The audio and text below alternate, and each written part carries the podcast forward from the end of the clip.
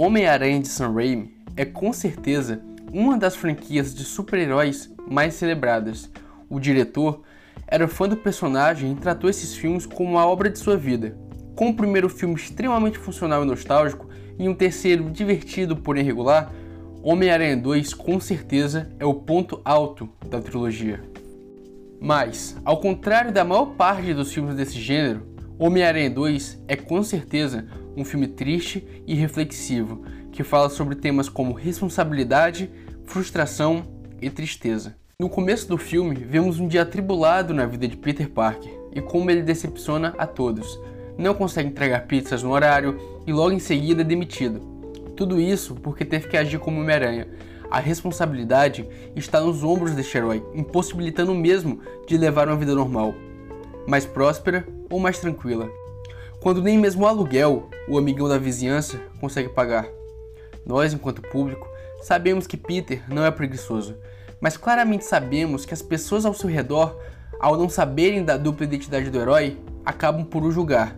E até mesmo compreensivo, visto que no mundo real, a pessoa que não cumpre as expectativas geradas pelo jogo da vida é rapidamente julgada e rotulada como preguiçosa ou improdutiva.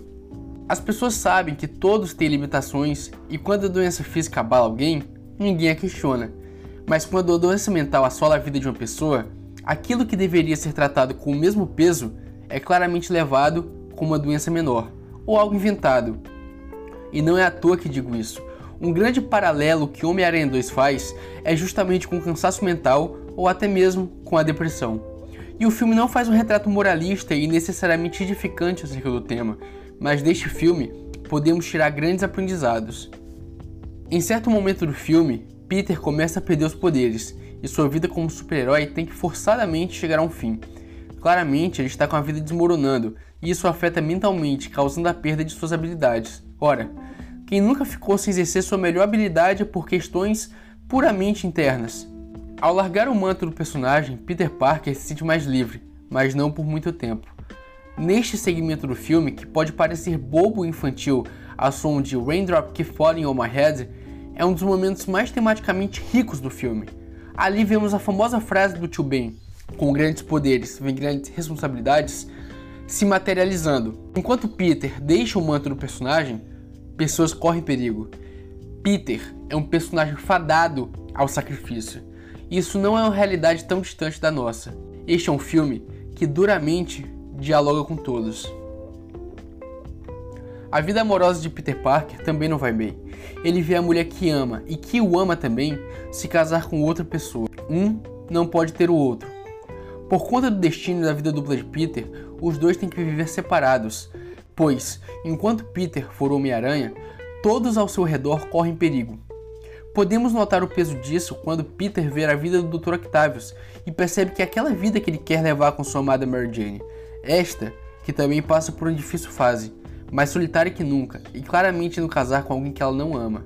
Mary Jane é uma pessoa que sofreu durante a vida e que claramente não se sente merecedora de coisas boas, pois até o homem que a jurou amor não a quer por perto.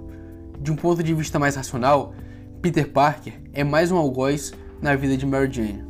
Com sua tia May, a situação não é diferente. A senhora está solitária, sofrendo luto pela perda do marido, que além de amor, provia o sustento da casa. Para Peter, May está passando por isso por culpa dele. É o complexo de culpa do Homem-Aranha, sendo explorado de forma muito tocante. Neste ponto, vimos mais uma questão brilhante neste filme. Os idosos numa sociedade moderna são rapidamente escanteados e tratados como um número que logo logo irá sumir.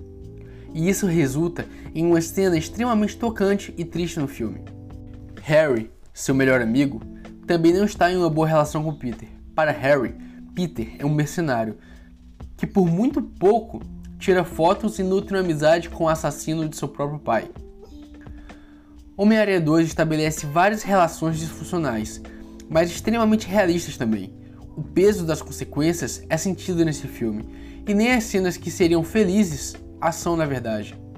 Ao final do filme, quando Mary Jane descobre a identidade de Peter Parker e foge de seu casamento em uma referência à primeira noite de um homem, logo percebemos que eles não serão felizes, assim como os protagonistas do cultuado filme de Mac Nichols. O filme termina em uma catarse. Homem-Aranha e sua pompa e glória indo atrás de resolver os problemas de Nova York. Mas o último filme do filme, aquele bem no final do filme, é muito mais simbólico. O olhar triste de Mary Jane, que representa a vida que ela e Peter levarão. Aquele não é o final glorioso de uma jornada, é o começo de uma difícil e sinuosa caminhada. Pois, enquanto Homem-Aranha vai mal, Peter Parker vai bem. Enquanto Peter Parker vai mal, o Homem-Aranha vai bem. Eu sou o Thiago Maia e obrigado por me assistir.